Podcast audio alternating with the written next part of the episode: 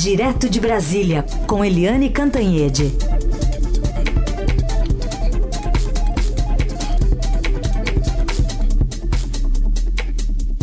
Oi, Eliane, bom dia.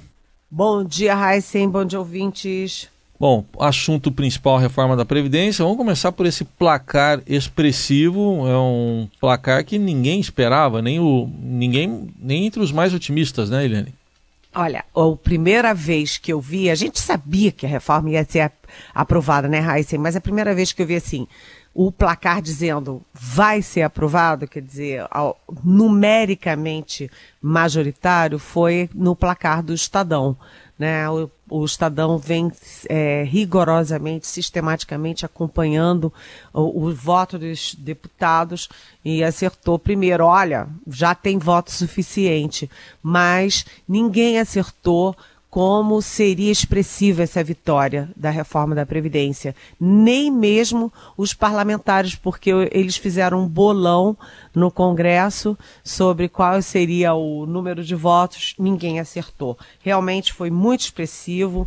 379 votos a favor, 131 contra e 379 votos é 71 votos a mais do que os 308 necessários é, esses 71 é, foram assim muito mais do que se imaginava, né? Quando a gente ouvia falar em algum tipo de previsão, o Rodrigo Maia o tempo inteiro, o presidente da Câmara, o tempo inteiro ele se recusou a fazer previsões. Mas quando a gente ouvia falar do governo ou do Centrão, alguma estimativa, sempre se falava em 330, 340, ou seja, uma diferença mais modesta e não foi modesta coisa nenhuma. Agora, os partidos que votaram integralmente na reforma foram o DEM, do próprio Rodrigo Maia, o Centrão, e aí tem também MDB, o PSL do presidente da República, do presidente Bolsonaro, só um que não votou porque foi ausente, ele não estava passando bem. Mas o Patriota votou 100%, o Novo, o Cidadania, o PTB. O PSDB também só teve um voto contrário. Na oposição, houve surpresas. Houve surpresas porque o PT, o PSOL, o PCdoB é, votaram integralmente, 100% contra a reforma, assim como o PMN. Todo mundo contra a reforma, mas houve 19 votos é, a favor da reforma na oposição, e aí a gente destaca o PDT, porque a deputada jovem e brilhante deputada Tabata Amaral, que foi ameaçada de expulsão, a ameaça de expulsão teve efeito contrário. Né? Em vez dela se uh, amedrontar e mudar o voto, pelo contrário, ela puxou votos a favor da reforma. Então foram 19 votos da oposição, com forte presença do PDT que se dividiu. Então, temos aí a reforma da Previdência é, aprovada e no texto básico. Ontem já começaram as votações do, é, dos destaques e o primeiro destaque já foi rejeitado. O destaque que criava condições, é, que tirava os professores e as professoras da reforma foi derrotada, ou seja, os professores e as professoras também entram no que o governo chama de cota de sacrifício para botar as contas do país em dia e para criar condições de sobrevivência do sistema de aposentadorias dos brasileiros. Então, é, ontem foi um dia de festa no país. Bom, e falando ainda na festa, né, dá para atribuir que papel a Rodrigo Maia nessa história toda e o que se espera de uh, proveito, vamos dizer assim, para o governo Bolsonaro depois da reforma, hein, Eliane? Olha, a gente tem que dizer primeiro, né, Heisen, que é, a, a, a, reforma da Previdência ela foi sendo assimilada pela opinião pública ao longo dos anos. Você teve o Fernando Henrique Cardoso, conseguiu fazer uma, uma mudança na Previdência, já foi uma votação dificílima, ele avançou um pouco. Depois o ex-presidente Lula também conseguiu avançar mais um pouco, todos eles no discurso da necessidade da reforma. É, depois veio a Dilma Rousseff, que não teve nem tempo para fazer, mas ela defendeu a reforma da Previdência, ela anunciou que faria uma reforma da Previdência, e por fim, o Michel Temer quase aprovou a reforma, né? Ficou ali por um fio, só não aprovou porque quando estava na reta final, ou aquela gravação com o Joesley Batista da JBS caiu na cabeça do Temer e estancou o projeto. O, o projeto e o processo de aprovação. Então, a reforma da Previdência foi sendo assimilada pela, eh, pela opinião pública e você tem pela primeira vez na história, você não teve ninguém na rua contra a reforma. Ontem os gramados do Congresso estavam vazios, ninguém se mobilizou contra a reforma, mas sim as manifestações a favor do Bolsonaro, a favor do Moro, enfim, as últimas manifestações de rua tinham também esse aspecto de ser a favor da reforma da Previdência, na contramão do que aconteceu no Chile, em todos os países que fizeram reforma. Bem, mas aí agora eu respondo objetivamente a você, desculpa por ter feito esse preâmbulo, mas é, o Rodrigo Maia, o presidente da Câmara, foi realmente o grande personagem da reforma da Previdência na Câmara. Ele é, pegou esse touro à unha, ele fez, transformou a residência oficial da, da presidência da Câmara num bunker a favor da reforma, recebendo todo mundo de todos os partidos, de todos os lados, né? E hum, ele foi, assim, o grande troféu da reforma é do Rodrigo Maia. Mas, como ele próprio ontem disse, emocionado, até chorou, né? Ele é muito emotivo mas é como ele ontem mesmo destacou, isso foi um trabalho de equipe, porque merece registro também a atuação decisiva do Rogério Marinho, que foi relator da reforma trabalhista. Depois ele não se reelegeu para a Câmara, em vez de ser prestigiado, ele foi punido pela reforma trabalhista, que era necessária, e ele foi também um guerreiro nessa nessa tramitação. O Onix Lorenzoni, da Casa Civil, que principalmente nos últimos momentos ali, nas últimas semanas, foi é, incansável. Né? O Marcelo Ramos, presidente da comissão, o especial, Samuel Moreira, que foi o relator. Enfim, foi um trabalho, é, foi um trabalho assim de gente que levou isso muito a sério. Mas além do Rodrigo Maia, que começou na política muito pequenininho ali, discreto, meio tímido, é, foi eleito presidente da Câmara numa circunstância muito especial, ninguém dava muita bola para o que poderia vir é, do Rodrigo Maia e ele, na política como na vida, né? As pessoas jogadas na fogueira têm duas alternativas, ou são torradas ou se fortalecem muito. Foi o que aconteceu com Rodrigo Maia. Ele hoje é um líder político muito relevante. E uh, aí do outro lado ficou o Jair Bolsonaro, o presidente que lançou a reforma. Ele foi durante a vida inteira contra a reforma da Previdência, votou sempre contra, é, mas ele encampou ali a tese do Paulo Guedes, que aliás foi outro grande personagem da reforma, mas ele encampou a reforma é, é, levou para o Congresso e lavou as mãos, não quis mais saber dessa história, só entrou na reta final para defender privilégio de é, policial.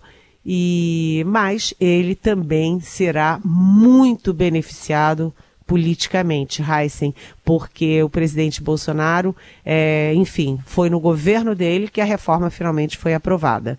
Então isso é um trunfo que ninguém vai tirar dele. Ele já comemorou uhum. ontem elogiando na Câmara, elogiando inclusive o próprio Rodrigo Maia. Ou seja, os louros políticos é, recaem muito, muito mesmo em cima do Bolsonaro, que começa a partir de agora a ser o candidato dele mais, o candidato mais forte uhum. à própria reeleição. Só para contextualizar, já que você citou a ex-presidente Dilma também, e pode ter gente que estranhe, eu vou ler aqui duas frases dela em janeiro de 2016, rapidinho aqui.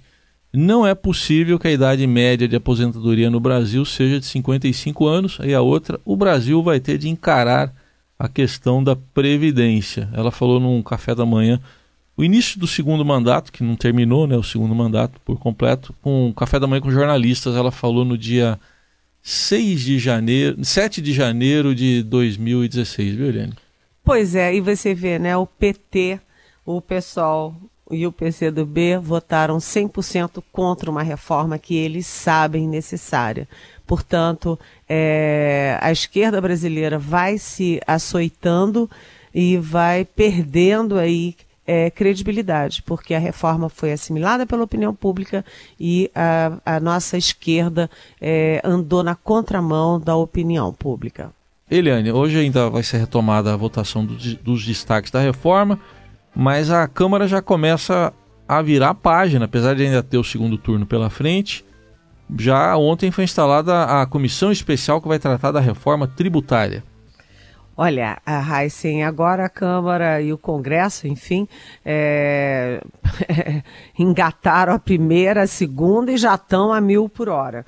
Então, na Câmara, você, como você acabou de dizer, tem ainda os destaques que são retomados hoje e tem dois que são os mais importantes, que são o dos policiais, né, porque eles se foram muito mobilizados, tiveram apoio do presidente da República, é, enfim, é, eles querem, eles já têm uma idade diferenciada, porque a idade mínima para homens é de 65 anos, mas eles têm uma idade mínima de 55, mas eles querem mais privilégios. É, isso vai ser um destaque importante hoje. E a, o, o outro destaque é das mulheres, reduzindo de 20 para 15 anos o tempo de contribuição. Eu, particularmente, como mulher, acho muito pouquinho, hum. 15 anos. Mas, enfim. Uhum. É, depois, você tem, de, da votação do, dos destaques, está considerado aprovado o texto, você tem a segunda etapa, a segunda votação na Câmara, que o Rodrigo Maia quer fazer ainda essa semana. Ele quer encerrar a, totalmente a votação é, na Câmara nessa semana. E depois a reforma vai para o Senado. E no Senado começa uma nova discussão é, que tem um dado importantíssimo que é estados e municípios. A reforma sem os estados e municípios é uma reforma capenga, é uma reforma que é, é, deixa de fora uma parte importantíssima desse problema. Então, já há uma mobilização. O senador Tasso Gereissati, do PSDB do Ceará, ele ontem mesmo, ele é cotado para ser relator, inclusive no Senado, né, da reforma da Previdência. Ele ontem já defendia uma PEC paralela, ou seja, uma proposta de emenda constitucional paralela para inclusão de estados e municípios. Em vez de incluir nesse pacote, fazer uma PEC paralela e votar a PEC em separado. E, como você disse, é, enquanto a reforma da Previdência vai caminhando para o Senado, a Câmara já engata aí a segunda é, na reforma geral da economia brasileira com a reforma tributária. Já tem, inclusive, o relator que é o deputado Agnaldo é, Ribeiro, que é de. ele é do PP da Paraíba. Uhum. E ele é muito ligado ao Rodrigo Maia, enfim, é mais uma dobradinha que surge aí na reforma da, é, tributária. E o Rodrigo Maia, ontem, no discurso emocionado que ele fez, ele falou alguma coisa, não é literal, mas o que eu me lembro bem dele falando é que é, é uma nova, nova batalha, porque a Previdência une a federação e divide a sociedade. E a reforma tributária, ao contrário, divide a sociedade, que quer menos impostos, que quer impostos mais claros, mais límpidos e tal, é, mas divide a federação. Então, você já tem a, o Senado entrando em campo para a reforma da Previdência e tem a Câmara também entrando em campo para a reforma tributária e tudo isso para uhum. mudar o país. Como disse o Bolsonaro é, no, no Twitter dele, é, mudar o país e criar novas condições aí para o país se uhum. desenvolver. Bom, dois ouvintes estão pedindo um comentário sobre um determinado um, mesmo assunto, o Otton e também a Teca. O Otton diz: Parece que nosso presidente esqueceu que para nomear um ministro do STF é primordial que o nomeado tenha reputação ilibada e notável saber jurídico, não é mesmo? E a Teca diz: se formos pelo lado da religião, a gente pode acabar sendo até homofóbico. O ministro tem que ser competente, honesto, isento, não importa a sua religião. Ela pôs várias exclamações. Os dois se referem à declaração do presidente Bolsonaro de que é, ele vai indicar, ele firmou um compromisso de indicar um ministro terrivelmente evangélico para o Supremo, Eliane. Pois é, né? O presidente Bolsonaro, como a gente fala aqui todo dia na Rádio Eldorado, ele tem uma, uma personalidade curiosa, uma psicologia é, muito particular, porque ele lançou essa ideia do ministro do Supremo evangélico, depois ele insistiu nela. Os ministros do Supremo ficaram assim perplexos, porque ninguém escolhe ministro do Supremo em lugar nenhum do mundo pela religião dele. Talvez lá em países muçulmanos e tal ocorra isso, mas é, países democráticos ocidentais não escolhem o ministro do Supremo pela religião. Ninguém sabe direito quais são as religiões das, dos, e se, se há ateus, se há católicos ou não dentro do Supremo. Sabe-se que uh, o Fux é judeu, o Lewandowski também, mas ninguém nem considera isso, isso não pesa na decisão deles, nos votos deles. Mas o presidente falou não apenas em evangélico, como agora é um ministro terrivelmente evangélico. Quais são os nomes que aparecem? Aparece sempre o do ministro Marcelo Breta, o ministro, desculpa, o juiz Marcelo Bretas, que é, vamos dizer assim, o Sérgio Moro do Rio de Janeiro, e que foi um personagem chave também aí nesse processo todo de Lava Jato e de combate à corrupção. Né, o algoz, digamos assim, do Sérgio Cabral ex-governador do Rio. Então tem o Marcelo Bretas, tem o André Mendonça, que é o jovem advogado-geral da União e que é, é evangélico, enfim, e, e, é um personagem que também está crescendo muito ali na, na, no conceito do presidente. E tem uh, até Humberto Martins, eu fiquei perplexa com esse nome, porque Humberto Martins, que é um ministro do STJ, ele é de Alagoas e ele é ligado ao Renan Calheiros, que é o adversário número um aí, ou pelo menos foi na disputa pela presidência do Senado, do Palácio do Planalto. Mas, enfim, agora a gente vai ficar, viu, Otton e Teca, a gente vai ficar vendo quem são advogados, juízes e juristas evangélicos e, e não quem são os grandes juristas brasileiros. É isso. Muito bem. Só para registro, eu falei mais cedo aqui no dicionário, que é o pai dos inteligentes, para mim, não é o pai dos burros. Tá aqui, terrível, que infunde. É, porque terrivelmente vem de terrível, né? Então, terrível, que infunde ou causa terror, assustador, temível. eu acho que tá claro o que, que é, né?